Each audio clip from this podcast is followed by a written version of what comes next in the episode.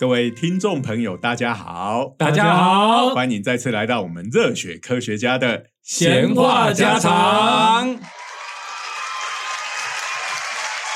哎，怕婆啊，吹了去。哎，对对对对对，那这个各位这个掌声是献给国科会的，是的，感谢国科会 长官。越来越狗腿了。对呀、然后也要感谢国科会长官有给我们买摄影机，嗯呃，这个算照相机也可以有摄影功能的嘛，哈。嗯然后呢，如果各位听众是从 YouTube 上面看的话，可以看到我们的影片哈，也可以看到在录影开始之前前一刻，我们的来宾就是等一下要自我介绍，我们来宾的阿文老师还在那边自言自语哇，那个喃喃自语好，所以自我介绍先来看，来，我是东海大学应用物理系的施麒麟，人称蜻蜓老师。我是中原大学物理系的许金玲，人称 Zero 老师。好，我是中原大学的高崇文，人称阿文。刚才讲到了阿文这边喃喃自语，我就说，哎，这就是物理学家平时该有的姿态，在那边喃喃自语哦。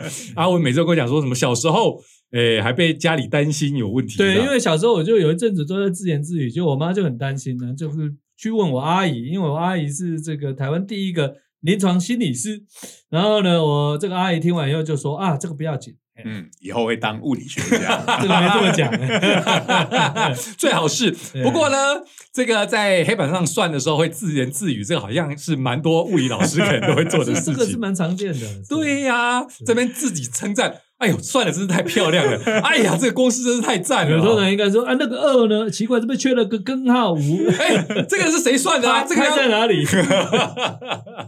好啦好啦好啦，哎，为了避免我们又会抱被抱怨，一开始 东拉西扯都不知道你的重点是什么。我们要强 调的是，物理学家有各式各样的这个风貌嘛，哈、嗯虽然自言自语是很常见的一种风格，不过物理学家也是各式各样的风格哈。虽然这个话题我们已经讲了很多了哈，不过世界上诞生最多物理学家登场的电影。就前阵子最红嘛，对不对？在以后大家可以看到一大堆物理学家的典型。哎，这个大家可能会觉得啊，电影都过那么久以前的事情了，现在还拿出来讲，你们会不会太跟不上流行呢？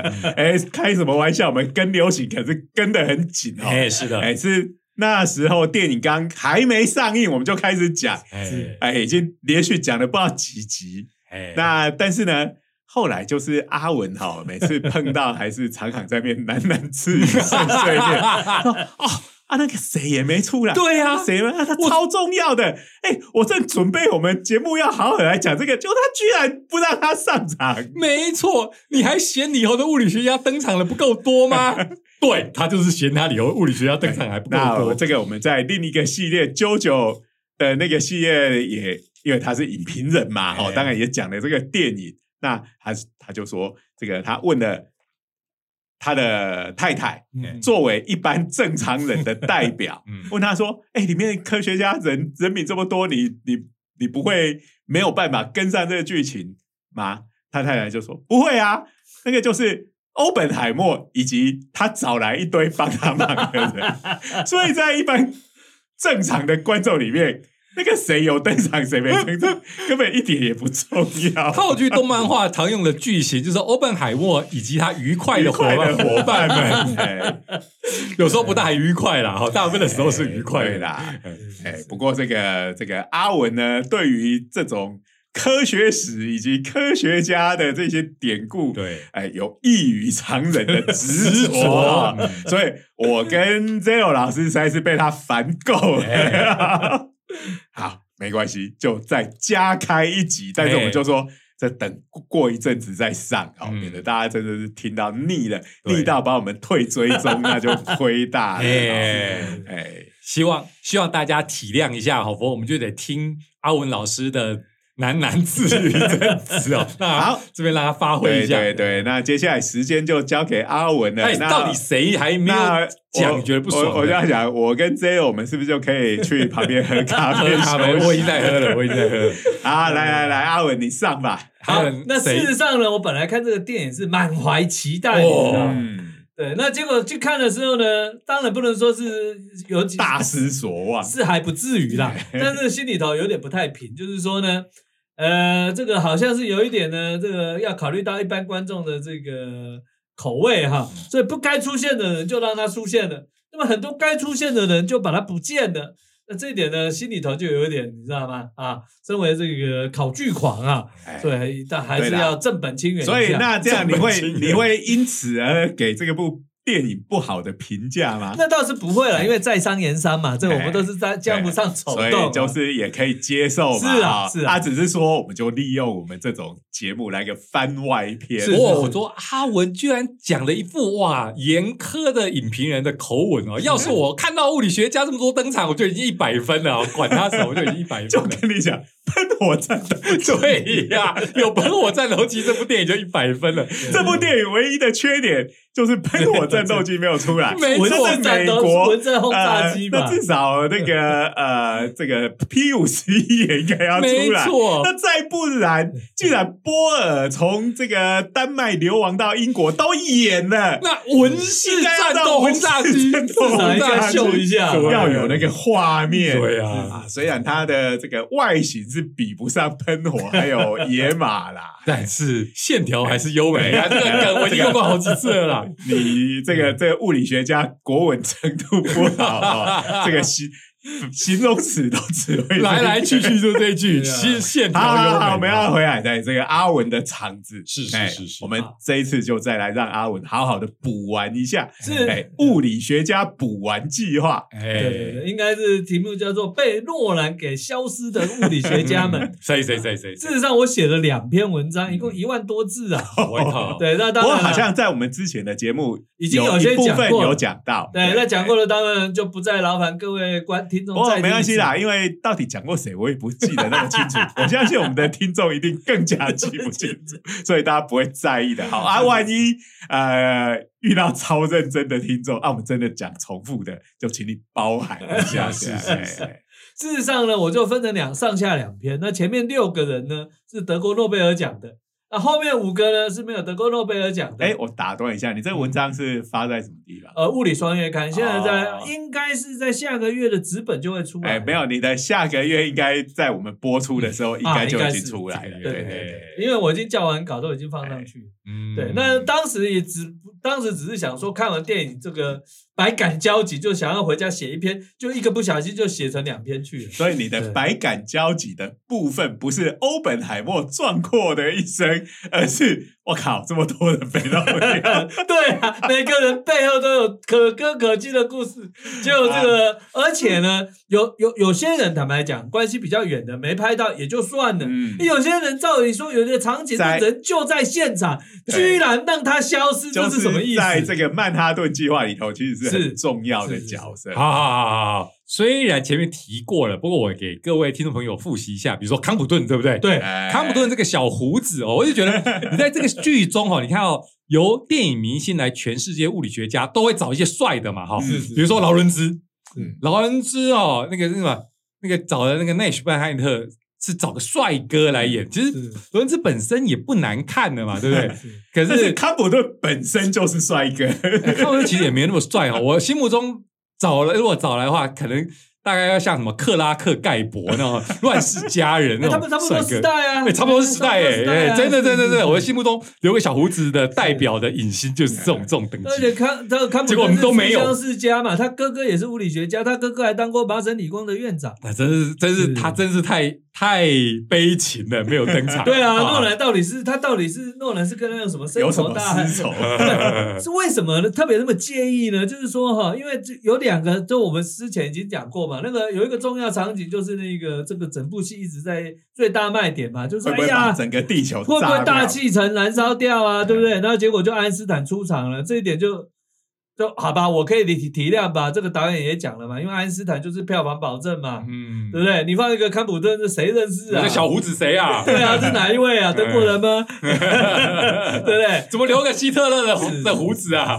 其实康普顿真的非常重要。嗯那当然呢，呃，那是我们觉得他不过我们已，经讲过他了，对，我们讲过他，哎所以我们就那但是呢，有一些人呢，就是从头到尾没有讲，可是照理说他就应该出现在一些场景上啊，像这个我们才讲第一个，欧本海默不是说哎他要敞敞刊吗？然后他选了一个拉斯阿摩斯嘛，嗯，啊，因为他在附近有一个庄园啊，然后他去那边敞刊，嗯各位。他不是一个人去敞刊的啊，他旁边带了一个人啊，嗯，啊，不是他的情妇啦，他带的是麦克米兰。那麦克米兰想说这哪位？嗯哎，麦克米兰其实是可是赫赫有名，发现九十三号元素的一个重要的科学家。嗯，所以也是核物理里面的重要人物。对呀然后呢，这个麦克哎，米九十三号那就是第一个超铀元素没错嗯，没错，那当时跟他竞争的人就是人科方雄嘛。其实人科方雄应该比他早发现，可是人科方雄用的反应呢不容易证明，因为他就是相对来讲反应很复杂。人科方雄对我们来说都是熟悉的名字，不过也要跟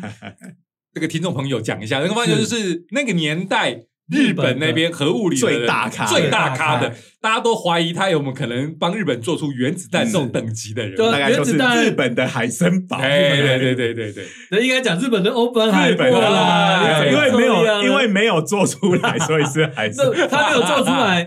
那个我有特别以前写过文章啊，一个主要的原因，当然日本的工业能力不足。嗯那第二个呢，做到一半那个器材都被轰炸，啊，因为日本的制空权失去了嘛，所以就什么都做不做就被炸掉了。好对，但是当他们把原子弹丢到广岛的时候呢，日本就派出人格方雄去啊研究。有有，这个我们前面好像有聊过，是是是，是好，所以人格方雄跟他竞争就输掉了嘛，对不对？对，所以这个麦克米兰呢，事实上呢，一开始他应该就是在他隔壁办公室的那个劳伦斯的实验室，所以他不是在讲说哦，我们要争取要组成工会吗？嗯那里面一定有麦克米兰啊，嗯 他没有演。好啦，那个时候你没有演，他小咖嘛。后来呢，他跟着去产刊，你你好歹演一下吧，这个历史上有记录的啊。好，那后来呢？后来他这样子多一个人名，只是增加观众的困扰而已，啊不会啊一下。你看一下那奈内德奈德呃，我每次都讲的米米米德麦亚，米德麦雅，内德内德梅亚，内德迈尔，内德迈尔其实也是惊鸿一瞥啊，对不对？他就是晃一下就不见了啊。然后那个做炸弹的专家，那个蒂斯夫啊，蒂蒂亚斯夫科夫斯加，不 就是名字八个字的。抱歉，名字太长，就是这个悲对，剧。他也是惊鸿一瞥啊。所以呢，这个我好歹算是有登场。这个导演其实也不怕。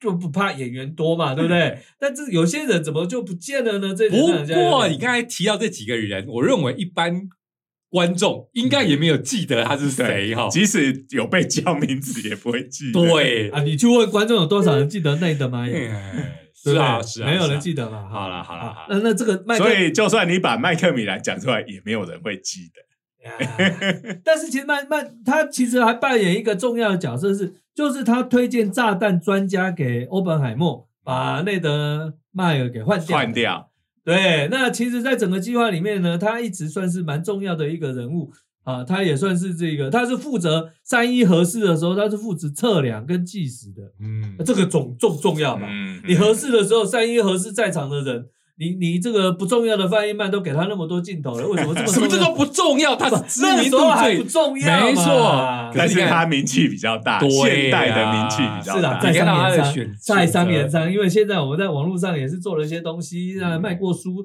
所以我也知道啦哎。这个观众的口味呢，有时候呢，你就是需要一些 big name 来给你促销一下。对呀，啊，但是呢，这个这个麦克米呢就这样消失了，我还是为他有一点小小的不平。当然，我是说，如果他们说哦，去场刊的时候，这样在沙漠里头，然后两个人是，啊，那聊一聊嘛，哎，这个其实画面也还不错啦。哦是啊，而且这个其实麦克米兰这跟他们另外一个希伯格，他们就发现布的嘛。嗯那你可以发现到布的剧情也都被删掉啦，对不对？所以很多人就问我说：“那两个玻璃缸是什么？”我说：“啊，一个装金鱼，一个装 装，不然要不然是什么？对，一直在那边丢巧克力，那没讲清楚啊，对不对？这个哈、是这这一两分钟的事情嘛，这导演也太小气了。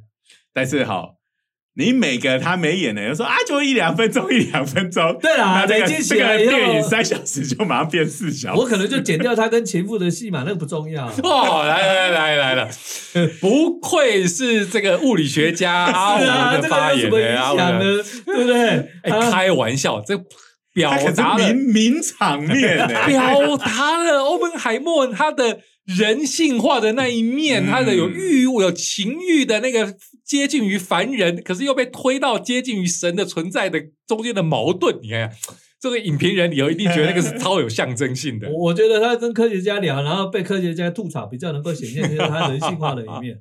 好了好了，不过当然了，我们对人性的理解都每个人都不一样。我 我还以为你要讲说，呃，表现出欧本海默对着黑板喃喃自语。其实我要你讲到这个，我要补充一下，我看电影非常认真讲，他他听到阿尔瓦雷兹跟他讲核反应的时候，他一直他说是不可能的代志，然后在黑板写了很多，对不对？我然后就盯着黑板要看，结果因为时间那个时间停留太短了，所以我什么都没看到、啊。连物理公式都要说，哎，这导演就给他一两分钟的时间对啊了。，但我这个鉴定一下吧，你怎么可以这样一晃就过去了呢？太过分了！我们也看到几个我认识的公式，就是以后以后嗯欧本海默这个东西出蓝光的的时候，哦我一定把它研究到，我来来来来我，一定把它一格一格的研究。阿文一个这个专门吐槽他黑板哦，公你你你式的机会。你担心我不会？其实我一开始就听说，以为 MOD 会有，我就想说，我不要去这个电影院，我在这个 MOD 的话停格，哇，还可以拍照啊，好好的研究它。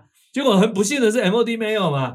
听说他有这个，就是一百天内不上串流的这个对对协定对对对对对，所以就就硬着头皮去看。结那另外一个也是这样一瞬即过，我非常有兴趣的，就是爱德华泰勒不是写了一个纸条吗？哎，纸片吗？我就想看到底什么反应呢？我还来不及看清楚，画面就飞过了，哎太不够意思了！你们好给个特写，对不对？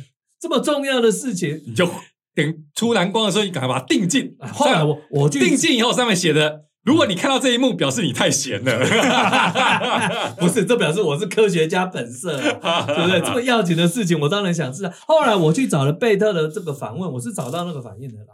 对我锲而不舍，我是考据狂啊，嗯，哎，所以这个还好了。好，来来来，下一个。下 下一个，下一个，再讲下面一我跟你讲哦，我们这一集也是只有四十分钟的时间你要讲十一个，平均下去一个人不到四分我钟。我我想说说，就是这个电影自己该出现的场景，也应该要出现的人物，他没有出现，我就要这个给他讲一下。嗯那另外一个很重要的人物呢，叫做魏斯考夫啊，魏斯考夫。嗯瑞斯考夫，那他曾经是 MIT 的教授嘛，嗯那其实他也是电动电量子电动力学的一方之霸。嗯不过这有一个小故事跟欧本海默没关，就是当时他是最早算出所谓兰姆位移的，但是因为他跟范因曼跟许文革的答案不同，他就想说啊，我一定是我错。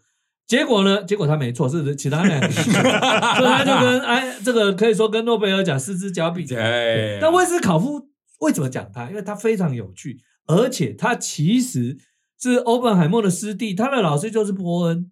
然后呢，威斯考夫呢是跟着海森堡、跟着包利、跟着所有的大头做过一轮的。嗯然后后来他一九三七年就觉得、嗯、苗头不对，他就跑去美国。他跟欧本海默是八级，嗯，八级到什么地步呢？其实，在这个电影里面，他有一段啊，但我不知道观众有没有注意，就是说，哎呀，我对共产党也没那么有信心了，因为他们在这个什么，就等于是侵略波兰的时候呢，就意思就是说，这些共产党这就是有就是立场就是暧昧啊嗯，但是这样一幕过去，事实上一个关键是，欧本海默其实虽然二零年代、三零年代的时候对这个左左派的运动是还蛮热心的，可是其实到了三零年代末期的时候，他就冷了。嗯重要的关键就是魏斯考夫嘛，魏斯考夫跟他讲，跟他讲说，我亲自去过苏联呐、嗯啊，不是他们宣传的那样。哎，好，那这个是小事，真正重要的是魏斯考夫呢，其实是贝特的助手，贝特就是那个长得很高大的，就是在剧中接替欧本海默是是是掌管理论理论论部门组的计算的，对对，然后呢，他这个副，而且他这个魏斯卡夫后来他的这个人家反弹的时候，就讲了非常多有趣的故事。那这几个故事，我就觉得呃，就很有价值啊。然后，比如说呢，有一个故事就是，据说在三一核试的时候呢，三位一体核试本来是早上四点。然后后来改成凌晨五凌晨四点，后来改成凌晨五点半，因为打雷雨嘛，就是剧中有演，对这个我肯定这个了不起啊，这个细节是有演，这个很好。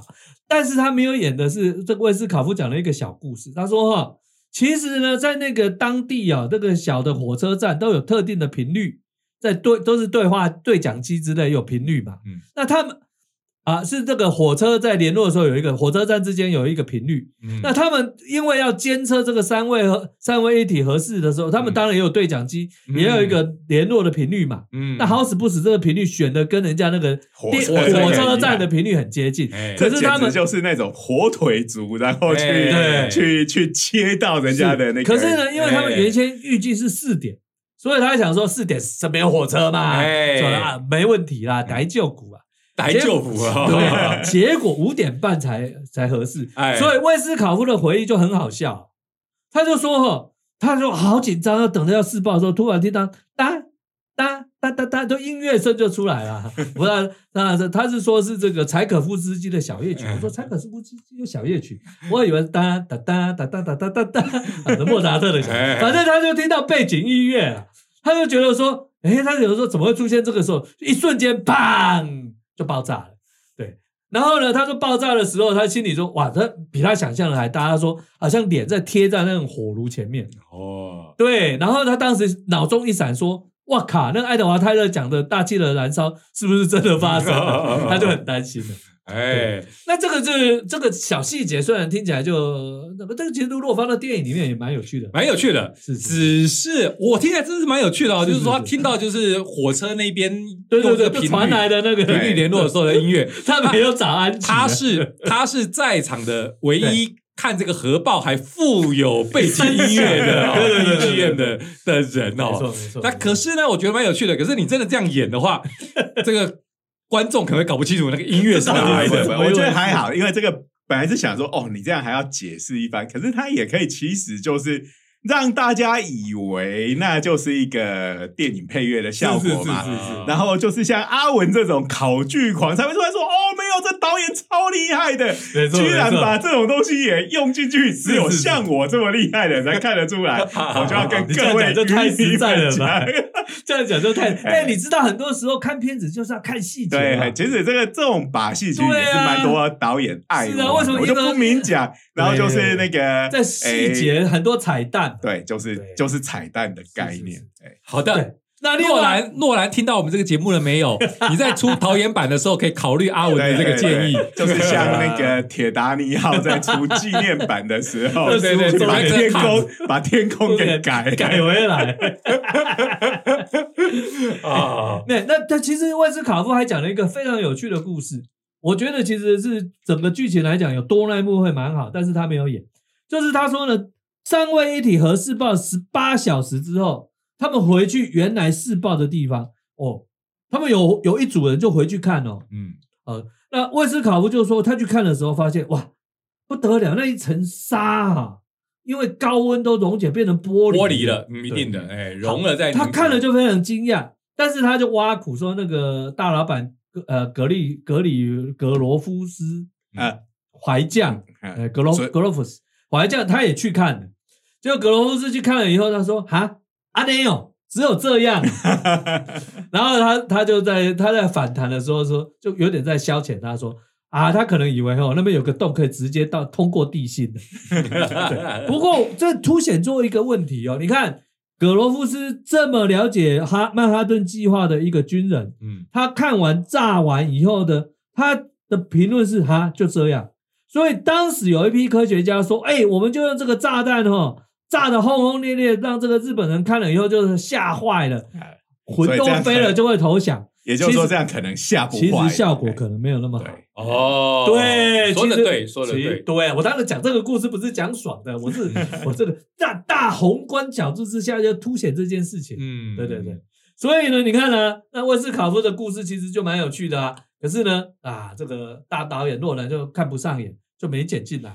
不过对这个如果把它剪，不如果不能剪进来，如果把它纳进来，当然一方面是因为放不下啦，是是一方面是可能跟它的主题刚好会有点相反。对，哎，呃，就怎么说？没有，就是说这个是军人对于这个威力会有一个误判，是是，可是他在那有剧中一直要强调，所有人都被这个威力震慑到了嘛，就就是说这个这个小故事直接来看是还蛮有趣的，是但是是可能会跟这个剧情想要走的方向是有一点哦冲突的，然后会把那个力量抵消掉。对对对对对，但是人生就是这样啊，对不对？嘿但是我电影不能那样啊！哎 所以我就没办法再干导演。好我突然想到我刚才有一句你讲的话听不懂，哎，我后来发现因为你讲错字了。啊，葛罗夫是准将，我怀你多再多了一点，他那时候还是准将，准将是准将，做完以后才才升少将的。对，我都准。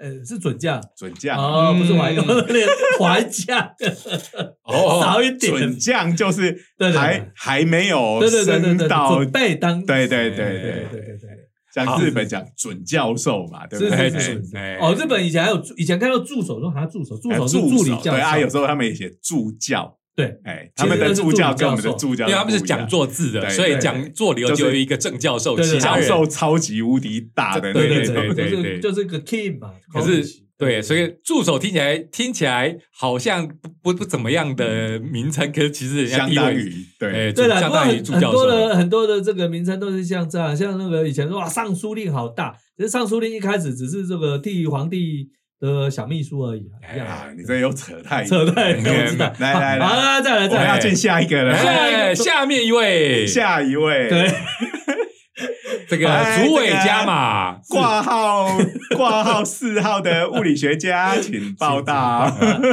当然了，接下来这个其实我们稍微有提到，但有些细节没提到，就是冯柳曼嘛。啊其实冯柳曼啊，跟这个内爆的观点是很深很深的。嗯，那所以呢，这一个再怎么说呢，这个既然内爆这个和和而且讲了这么多，照理说也应该是啊，把它拍进来一下嘛。对，其实哈、这一点我倒是难得的跟阿文的意见比较一致，是啊就是说，呃，就一开始那枪是不是超简单的嘛？是啊然后就是说为什么会突然冒出一个说要用内爆？是就是他他那个是非常对，呃很快的就带过去。嗯是是我觉得这边稍微交代一下，然后顺便讲。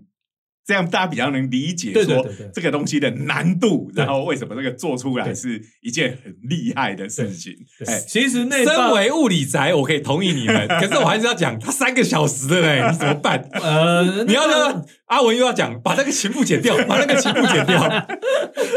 那个他老婆带小孩带到很烦，这个也可以剪掉吧？这个我不太在乎啊。对不对？这个 这是这这有什么很奇怪的事情呢？这个养儿养儿育女，最后觉得很烦躁，这个没有什么太了不起的事情。这啊个你会你会引起我们如果有这种不愧是专门累积仇恨值的阿文发言呢。是是是是吧好吧好吧。好了，那另外冯柳曼，我同意，同意。对，那陈俊刚才讲了，我现在冯冯柳曼呢固然是很重要，可是呢，他这一个教如果要教他为什么要用内爆的话，有一个人是一定要进来，他没有讲进来。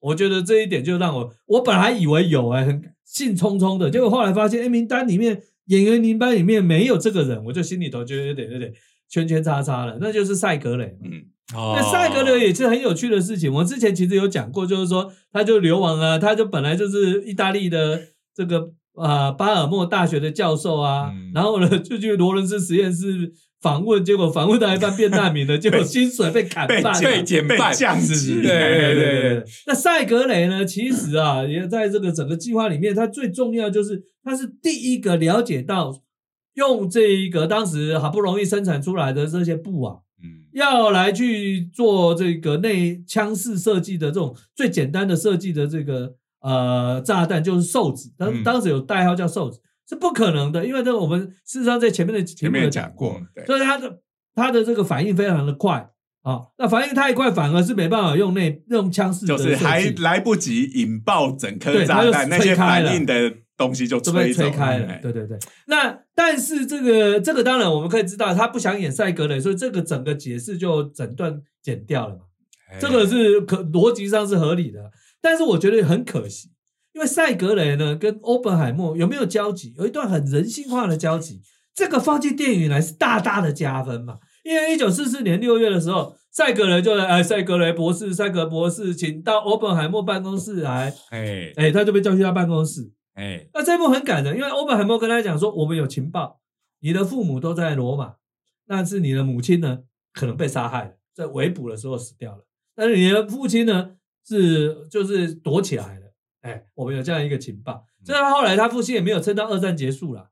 那这个赛格人在这个办公室里面，你可以想象一定百感交集对嘛对对对，那你也可以想象为什么这些人这么努力要把原子弹做出来。嗯，对不对？这个其实是很重要的一个，就科学家是自己情愿要去做原子弹出来的，不是国家强迫他们的。嗯？然后做出来之，但但是当然他们没有料到是做出来之后敌人不在了，嗯才会陷入到一个非常尴尬的处处境嘛。嗯这是电影的核心嘛，嗯是吧？大家一定会同意我说的，对不对？那你看这部不是很人性化吗？其实哦，是不是？根啊据我的怀疑哦，我觉得真的很棒啊，是是改改的电影也应该很感人。是是是，我觉得没有用这段的原因，可能只是因为他这个不想要塞格雷，没有没有没有，我觉得只是诺兰担心历史不好的美国人搞不清楚塞格雷是谁？那个罗马是怎么回事，他们大概知道德国纳粹，对对对可能搞不清楚罗马跟意大利为什么跟他们搞不好连。意大利是轴心国的一个都没有注意到，现现现代的美国人意大利不是我这因为边的吗对因为那个第二次世界大战结束是一九四五年，是。到现在都已经快八十，不要小看了美国人的历史不好他们历史不好是有名的，对他们地理不好，对。啊。外国历史也不好，对啊。他们的历史就是从乔治华盛顿开始，我回想一下，搞不好欧本海默这部电影里头都没有暗示，除了德国和日本以外的这个意大利有参战这件事情。有可能。哎，对，那另外再讲了哈，其实呢，这讲到这一个呃，费米是有出场嘛，对不对？那当然，我们有点小小的抱怨说，这么重要，你给他这么少的镜头，而且找个演员头发这么多，头发这么多，啊，那这这是这我要努力吐槽。这是小事。可是他有演芝加哥这个第一反应号、第一号反应堆，嗯，可见这个的确是重要的事情，对不对？对。可是其实这个反应堆里面有一个很有趣的小片段，也被他剪掉。我就觉得说，你要演反应，你不演反应堆则已嘛。你要演反应堆的话，哎，多个二十秒演这一段有什么不好呢？来，这个什么故事呢？就是当时呢，这个维金尤金韦格纳也在现场啊。其实尤金韦格纳一直都是曼哈顿计划里面的要角。哎很重要的人物呀呀呀好呀！，那你不要他也就算了嘛，反正相对来讲他名气不大。对，除了物理界以外，谁知道韦格纳是谁？嗯搞不好物理界有人也不认识韦格纳，人家讲哦，阿德黑的狄拉克银波银安啦，啊，这这弟弟啊，对，搞不好人家是我知道他做统计方面的嘛，对不对？群论，哎，他那个把整个群论引进量子力学啊，这个奇功不得了，但是他就是很低调嘛。好，那不重要，重要是在反应堆完成的时候，哇，一片欢呼。然后呢，这个尤金韦格纳就当场开了一瓶奇安体的美酒，就是意大利美酒奇安体啊。我啊，我居然对这个有研 研究，害我愣了一下，而且我还停下来等着要我们反应，哇对啊一副好像我们也应该要知道的样子。对不对？抱歉，没有，我我我不知道这个酒这个。梗我们接不到，你说开香槟王，我可能还有点概念 哎抱歉，抱歉。好啊，但但但是其实是这样，就是说，其实后来他们他的开了这这个酒，但后来他把那个标签留下来，哦所以 CP One 二十年之后呢，那他们就还活着的人又回来，又在上面再签一次名。对啊，那这个其实我、就是这个反应堆一号反应堆，其实是是在很快的时间之内，大家都没有料到的时间之内就完成了。对，那阿文，你讲这这个故事就是要强调，就是开酒这个仪式性的对不哎对？这告诉你说，哎其实这边就稍微插播一下，啊我博士口试完的时候，我的指导教授也是当场开了一瓶酒给是是他我庆贺开什么酒？忘了。宝玉，这个我跟你讲，跟你讲，我对酒没有，我来对就是对酒没有没有概念呗，哎呀所以我的酒是指西洋导教授西洋跟西洋文西洋文明开始就出现的东西，就从美索不达米尔就开始酿的东西，你怎么可以是是是是，不知道它所以我觉得我的指导教授开酒这个东西，哇，我真的是印象深刻。哎，哦你我这必须讲这个感谢他一下。我要我可以确定，这个蜻蜓老师应该没有，对不对？没有。你讲到这个，我就要阿文，你有吗？你有吗？开玩笑，讲到这个，我正要吹嘘啊哎！那个时候我要这个 defense 之前，我老板就说：“哎，你喜欢啤酒还是香槟呢嗯？”我就很白目，说我两个都喜欢。结果老板只好苦笑一下。你要知道他是犹太人，结果没有问题。我 defense 成功了之完结束了之后，哇，他就摆出一瓶高价的这个香槟跟很多很多的啤酒。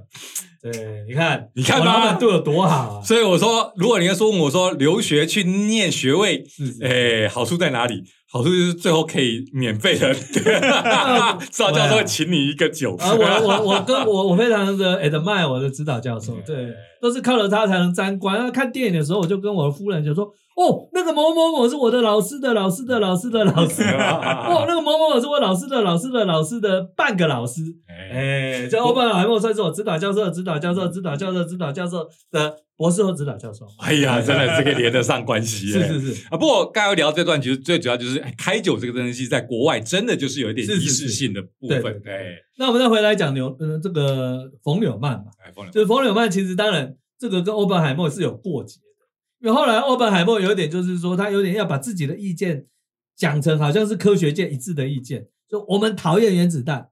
所以他就说，你讲的这个是已经战后战后战后，他到普林斯顿对对去当院所以他曾经就有一次去演讲，就是说啊，我 science scientist has known sin，就是这个应该是说大家都知道，或者说有点恶名昭彰的这个原罪了哈。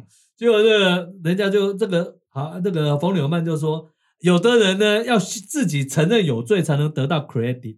这个话就有点酸的，对，其实因为冯柳曼后来就是跟政府走得很近，呃，因为他其实哈在战争刚开始的时候，他就是因为会很会算炸药的数学，所以他是美国参与美国各式各样的军事的这个计划，不是只有曼哈顿而已。大家都知道冯柳曼。基本上是数学家了，大家把他定位，虽然他对物理很大的贡献，可是大家定位还是把他定位为数学家。然后很多人也会讲说，他其实是当代计算机之父嘛。虽然这个有这个头衔的人还包括图灵啊，很多人啊，可是他还是讲说冯纽曼对对计算机有大的贡献。那除了这个整个内爆的数学模型，这个冯纽曼的贡献是非常关键，就是他提出所谓的这个所谓爆炸透镜这个概念哈。那另外还有一个很重要的事情，那但是电影也就是。飞过去，其实冯纽曼是所谓的这个 target committee 之一，就要选定目标的这个委员会，就是说要炸哪里。对，然后他的首选就是京都，其实是他选的。他在里面是有一个将军。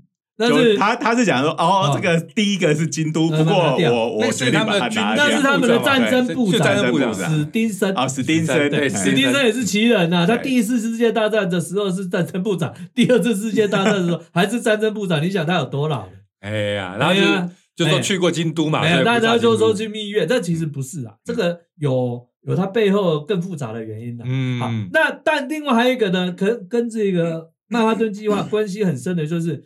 其实我在做资料的时候都有讲到说，它这个原子弹是在高空一千八百英尺，也就是五百五十公尺的地方炸，嗯，爆炸的，嗯，这不是随便选，嗯，这是算出来的，嗯，对。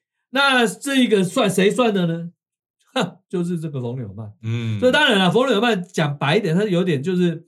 那形象就感觉是他不太把人命当一回事的对啊，所以这个你刚刚讲到他跟那个呃欧本海默的对立啊，那时候不是就战后大家都讲啊，这个欧本海默都说我们科学家手上沾满血腥，冯纽曼说我们应该对苏联发动预防性的战争，没错，我们把手上所有的核弹一次都都把它 K 下去，让这个俄罗苏联再起不能。对啊，那时候大家讲说这个。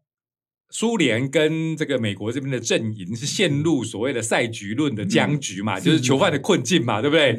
那囚犯的困境，然后王友班说，所以根据所谓赛局理论，就是我们背叛的嫌疑，对对对，我们就先赶快把核弹全部炸过去吧。好在大家没有听他的。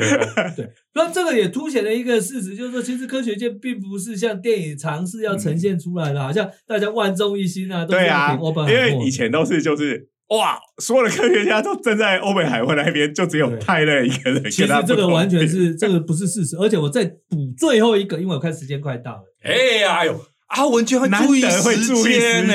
对啊，今天受到各位的斥责，我有深刻的反省能力。你要知道，物理学家的批判能力，第一个运用的就是自己身上，反正自己算出来的每个式子，都想说这说不定是哪里错了。我我可能是笨蛋，然后呢，确定我不是笨蛋之后，那就换别人是笨蛋。说得好，对，好。那这个最后这个角色呢，事实上一开始我在这个我的脸书里面提到，有人就说：“哎呀，这个。”他不是，他没有跟欧本海默有互动嘛？因为这个人就是费恩曼的博士导师，叫做啊惠惠勒，哎，惠勒也是惠勒也是没有拿到诺贝尔奖。对，但是他黑洞这个名字就是他提出来的，没错。惠勒其实他有参与埃埃恩曼哈顿计划，他是处他是参与的蛮深的啦。但是呢，他跟欧本海默的确，如果这样看下来的话，他们之间呢没有什么互动。但是后来我找到一个互动哦，而且呢，这个其实是电影里面应该要演出来的。嗯，大家还记不记得是谁去举报欧本海默是间谍？没有人记得，这一片死寂。坡登啊，不是坡登，不是现那个坡登，不是说有一个官员吗？去告状吗？哦。然后其实他资料都是那个万恶的小萝卜道理，不，我是说史大德是偷偷给他的吗？哎对对那个坡登，有有有有有，对吧？有有有，各位，因为它其实是一个类似白手套的角色，对对那那个坡登哪有那么闲呢？嗯为什么他会去干这个事情？其实波登本来是专门负责国防部里面机密事务的人啊，嗯那他为什么被炒鱿？他是被炒鱿鱼的他不是自己离职的啊。那为什么他被炒鱿鱼？因为曾经发生了一个泄密事件，这个泄密事件就是惠勒，他呢有六页的笔记是当时氢弹的机密，哦，结果他去开会，从普林斯顿去华盛顿 DC 开会，坐火车，六月笔记不翼而飞嘛。哦，完了，这个事情闹很大，这个重大机密呢，哎，对清淡的？哦，然后写在纸上被偷了，这个听起来真的好 classical，哦 对不对？嗯。哦，我们今天是档案被偷啊，那个时候不是，那是纸张被偷啊，哦。嗯，他是睡在卧卧不卧车卧这个有包厢的这个听起来就有一种克里斯蒂的 小没说错啊，卡萨克里斯，对不对？没错，那他呢？其实呢，不因为惠勒是科学家，因为他太重要了，所以就口头训斥。但是呢，这个波登呢就走路。那这个波登，所以这个透过波登，你可以发现，其实如果没有惠勒搞出这一拖，也不会去去，就不是波哎登。所以后来那六页到底到哪里去？哎，到今天没有人知道还是，不知道，未解之谜值得再拍一部，不是 应该没有。必须要这个谜要解了才能拍对对，电影。可能在哪边找到了，对。但是呢，另外还有一个很重要的地方啊，就是说，我们刚才提到说，其实科学界也不是每个人对欧本海默都那么的心悦诚服，嗯所以其实电影没有演的是爱德华泰勒在做证词之前，其实爱德华泰勒也是很忐忑不安。大家不要以为说伊德西哦哦，你给我逮到机会了哦，你没有的戏哦，这样 他不是这种人哦，他不会有那么单纯，他其实很忐忑。他最后征询的对象是谁？大家猜猜看，惠勒。嗯，因为惠勒那时候其实氢弹做的很凶嘛，嗯他甚至在这个普林斯顿大学有成立一个办公室，然后他的同事都不加入，他自己去抠一些研究生来做的嘛。嗯然后，然后呢，他那个时候在华盛顿 DC，然后惠勒最后密谈的人物就是惠勒。那到底爱爱德华泰勒做出来的证词跟惠勒有没有什么关联？这个就 这你知我知，还有司马迁知，其他人都不知啊。哎，这个梗大家都没有接，因为司马迁的史记常常就是两个人密谈啊，对不对？哎他到底谁知道那？很奇怪的是，他两个人密谈，然后别旁边没有人，为什么司马迁会知道呢？哎哎，就是这样啊，这个我就没有办法替他编了。这以后的编剧可以编的，对不对？哎呀，所以其实这个很多的故事，在像爱德华泰勒，当然这个是里面讲戏份很多，可是当然是感觉蛮负面的嘛。可是其实它里面有，我想电影里面其实是有演到，大家不知道有没有注意到说，其实希拉德的请愿书。那个时候呢，其实他是拿给爱德华泰勒，叫他去拉斯阿拉摩斯去，大家传一传，大家签名呐、就是说我们不要直接丢，不要去炸人。嗯对，但是呢，欧本海默就跟他讲说：“哎，你不要搞这个，这个不是我们该做的事情。”其实电影是有演，但是他没有交代很清楚，那个希拉的请愿书到底是在写什么东西。嗯对，那这个是有点，所以这个是，所以我在想，我们从这个观点呢，爱德华泰勒一定想说：“嘿，当年要丢原子弹的时候，你百般阻止我们这个去反对；啊、后来我要做氢弹的时候，你百般来反对我做氢弹。嗯啊，你这个让我无法理解啊，因为你看嘛，他的证词其实讲的很很精确，他说我没有办法理解他为什么会做这些决定。嗯那当然，我们如果心怀恶意，就说阿姨哈，可能是个昂 A 级啦，啊，他可能是跟这个苏联这个里通就是啊讨来暗棋啦，哎诸诸如此类。但实际上，对爱德华泰勒来讲，哎，这家伙真的很奇怪呀、啊。嗯，对啊，所以这个其实是电影哈，有时候就我的这个。其实其实因为我们有我讲讲下去，这个电影的感人力量就哎，我们这。边我们要我们要宣传一下，我们在我们的 YouTube 频道上面有稍微讲到了，泰勒后来要参与了星战计划，是是是，对不对？其实我们前面有聊过，这个星战就是这个雷根总统他提出来的，就是要在太空中防御那个苏联的洲际飞弹那个计划。然后泰勒在后面是他的科学推手。其实我觉得泰勒一路走来始终如一啊，对啊，那，这个电影里面还有一个一个重要的插曲，虽然有演，但是没有交代很清楚，就是那个间谍复合斯，嗯那个角色就是都不说话嘛。其实复合子是谁带来？是英国人带来，是那个鲁道夫派尔斯带来。那我就没有时间讲鲁道夫派尔斯了。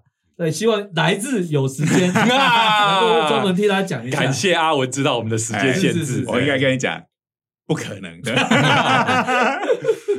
对啊，好啦，不过难说啦，搞不好他拍续集，爱德华太了。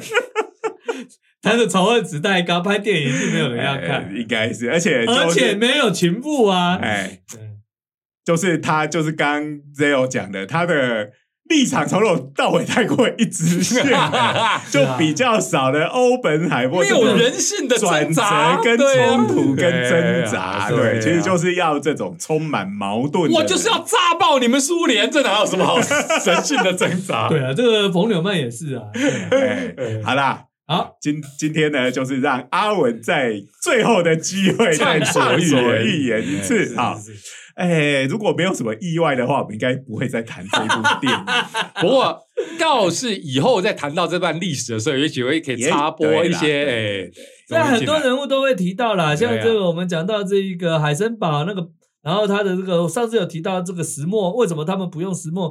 提到的这个伯特跟这个延伸，这个都有机会再提到看到他们。对啦，不对，这些人其实都可能还有机会在这个量子英雄传说里面，会在登场的人应该还蛮多的。是是是。哎啊，当然啦，就一个我们经营 podcast 的来讲的话。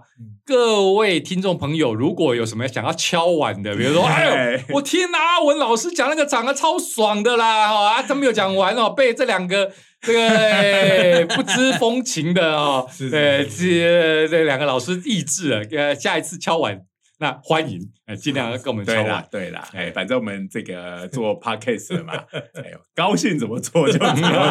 那当然，观听众的回馈，哎，我们也也是可以考虑。哎，是是是，我们也是很积极在这个回答粉丝的问题。每次我这底下就是 对，但是希望我回答的时候，因为可能基于科学家本色。都太过直接了，这个受到 我们总监的劝告，说以后回的时候要客气一点，轻声细语一 点。是是是。好，我们今天时间也已经超过了。好，虽然阿文有努力的控制，还是超过了。